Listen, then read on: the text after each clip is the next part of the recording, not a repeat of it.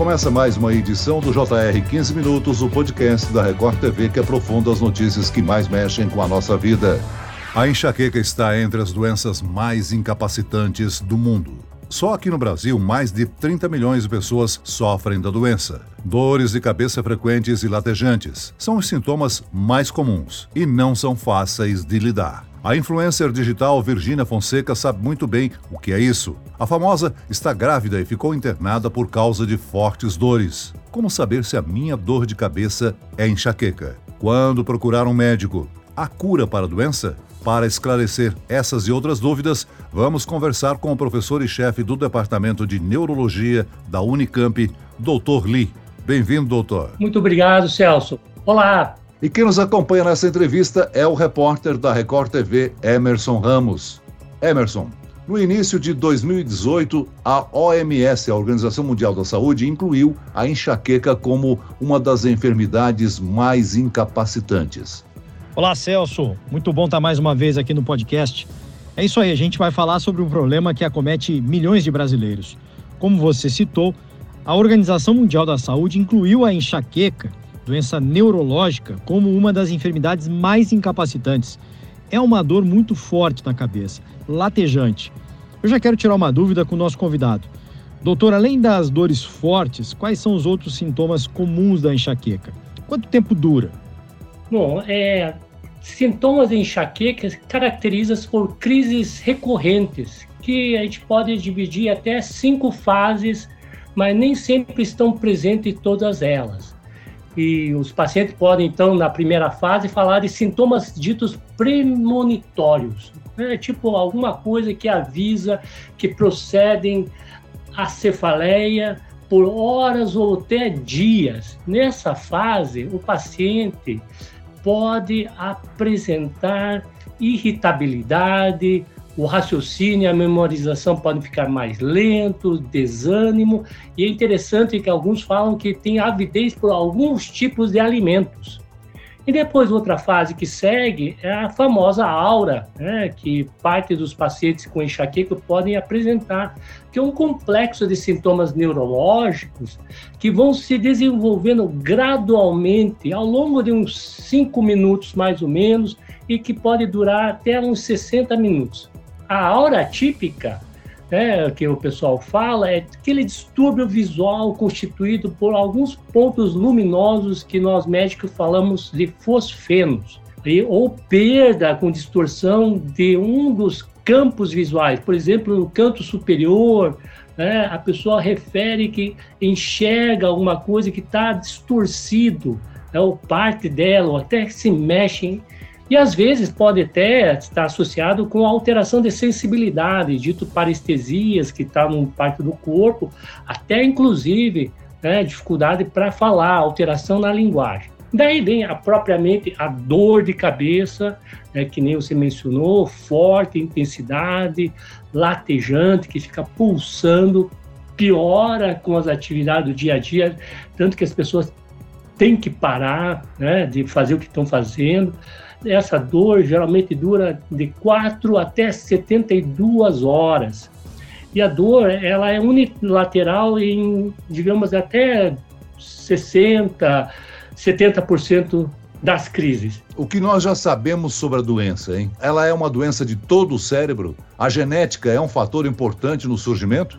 A genética é um fator importante, né? não um gene isolado, mas talvez um conjunto de genes que elas realmente fazem com que as pessoas tornem-se mais sensíveis às mudanças do ambiente, ao estilo de vida e que acabam desencadeando o aparecimento das crises de enxaqueca. Doutora, a enxaqueca tem relação com hereditariedade? Vai passando de geração em geração, de pais para filhos? Os estudos apontam que mais ou menos uns 80% dos pacientes têm um familiar direto acometido pela enxaqueca. E como o Emerson disse aqui, é uma doença que acomete milhões de brasileiros. Todo mundo que sofre com esse problema só quer encontrar uma solução, uma cura. Como é o caso da Virgínia Fonseca. Mas infelizmente não é bem assim, né, doutor? A enxaqueca é uma doença crônica? É bem isso mesmo. Olha, o Brasil, que nem se falou, estima que 15% das pessoas têm a migrânia ou a enxaqueca, sendo que ela é mais comum nas mulheres, aí 22%, e 9% dos homens, né? E com pico entre 30 e 50 anos. E a questão toda é que as pessoas precisam, número um, é, entender de que não tem cura para a enxaqueca. Existe a possibilidade de controlar a dor. Né? Então, precisa, número um, fazer o diagnóstico pelo médico e seguir as recomendações para que as frequências de dores de cabeça, as crises de enxaqueca sejam reduzidas.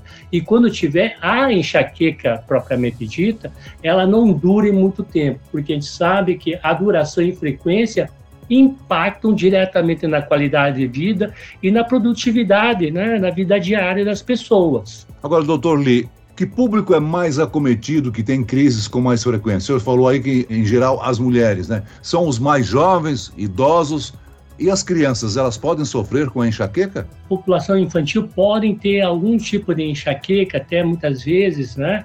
Uh, com manifestações gastrointestinais. Mas certamente a população de mulheres é a grande acometida. Então, 22% das mulheres podem ter enxaqueca, comparado com quase a metade, 9% dos homens.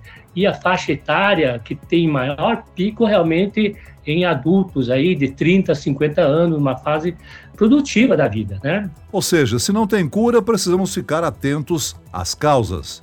Doutor, a influencer, por exemplo, recebeu alta, mas relatou por meio das redes que continua sentindo fortes dores.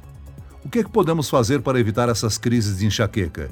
Dormir bem, menos estresse, são dicas valiosas, não? São muito valiosas. A gente sempre separa a questão do manejo da enxaqueca em termos comportamentais, o estilo de vida, né? Isso entra a questão do sono, de como que a pessoa vai lidar com o estresse, lidar com a ansiedade. E um ponto importante é que a atividade física é um grande remédio para né, várias das doenças, inclusive para a enxaqueca. Então, cuidar do estilo de vida é um aspecto fundamental para quem tem enxaqueca olhar para isso com muita atenção e, claro, em não resolvendo com essas medidas, existe os tratamentos à base da medicação e que isso contribui para reduzir, evitar que até a migrânia se cronifique. Né? A cronificação ela traz um transtorno muito maior. Agora, doutor, a alimentação também favorece o surgimento da enxaqueca? O que a gente come tem um papel nisso? É importante sempre priorizar hábitos saudáveis? Sim, sim, a alimentação tem um ponto importantíssimo. Então, as pessoas que têm enxaqueca acabam identificando, né, quando prestam atenção, que alguns tipos de alimento elas desencadeiam as crises de enxaqueca. Algumas pessoas falam ao chocolate, as pessoas falam algum, até tomate, o pessoal fala, ele desencadeia. Então, é muito individual que as pessoas com enxaqueca devem fazer um inventário de que, que realmente a alimentação pode impactar no aparecimento das crises. E um ponto importante que a gente sabe que alimentos processados e que têm no seu composto né, o monoglutamato sódico, em pessoas que têm essa sensibilidade, pode desencadear também crise de enxaqueca. A gente citou aqui alimentos, mas também tem que tomar cuidado com bebidas, né, doutor?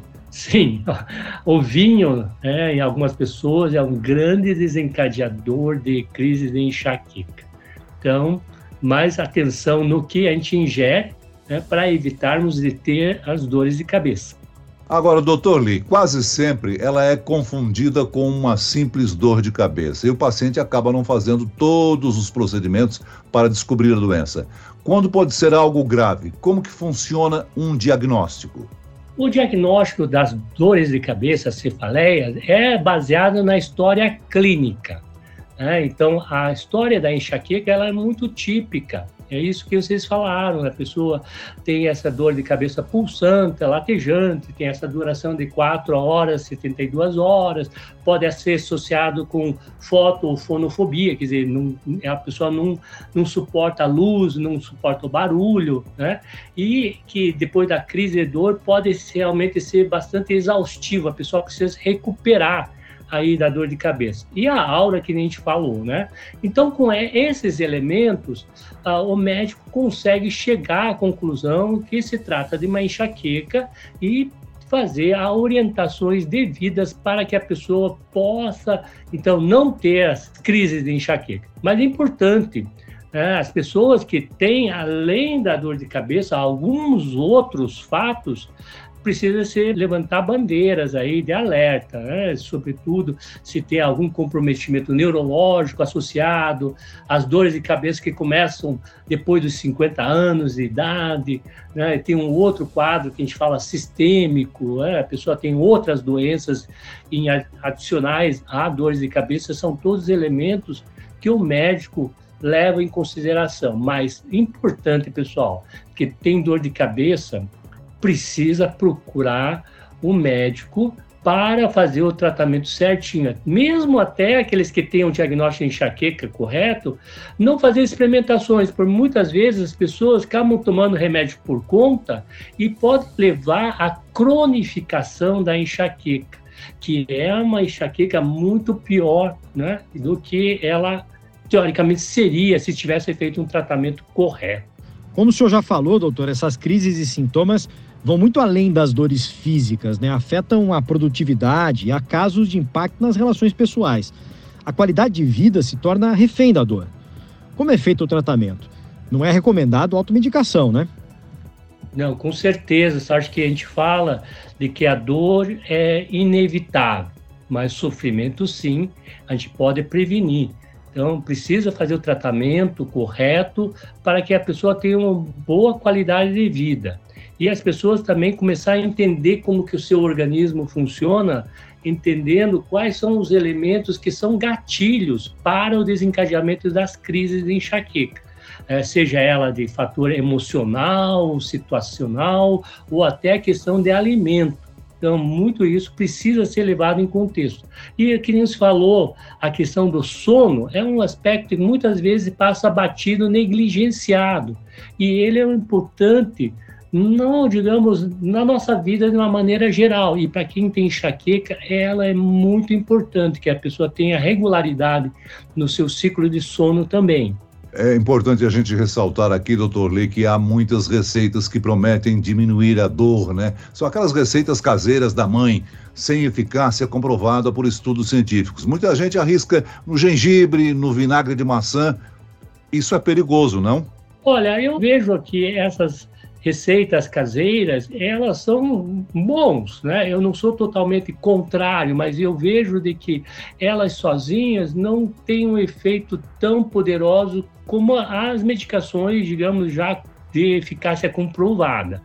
Então, o que, que eu recomendo? Que as pessoas façam o tratamento médico correto e converse com o seu médico sobre essas terapias alternativas complementares né, que podem trazer um conforto adicional, é, um, algo plus, né, adicional no seu manejo, mas que isoladamente, que nem falou, elas carecem de evidência científica do seu funcionamento. Então, entre uma coisa certa e uma coisa duvidosa, eu sempre recomendo, olha, siga a ciência, né? o que a ciência está te dizendo, que é, realmente tem maior chance de você se beneficiar e, novamente, né, de cuidar da tua saúde de uma maneira adequada. Bem, eu acho que nós esclarecemos grandes dúvidas dos nossos ouvintes aqui nesse podcast. Mas é sempre bom lembrá-los, como o doutor Lee enfatizou, qualquer sintoma persistente, buscar o atendimento médico. Nós chegamos ao fim desta edição do 15 Minutos. Eu agradeço a participação e as informações do professor e chefe do Departamento de Neurologia da Unicamp, doutor Lee. Muito obrigado, doutor Lee. Muito obrigado, Celso. Muito obrigado, Emerson. E agradeço a presença do repórter da Record TV, Emerson Ramos. Obrigado, Celso, por mais essa participação no podcast. Até a próxima, hein? Esse podcast contou com a produção de David Bezerra e das estagiárias Kátia Brazão e Larissa Silva. Sonoplastia de Marcos Vinícius. Coordenação de conteúdo Camila Moraes, Edivaldo Nunes e Deni Almeida. Direção editorial Tiago Contreira. Vice-presidente de jornalismo Antônio Guerreiro. E eu, Celso Freitas, te aguardo no próximo episódio. Até lá!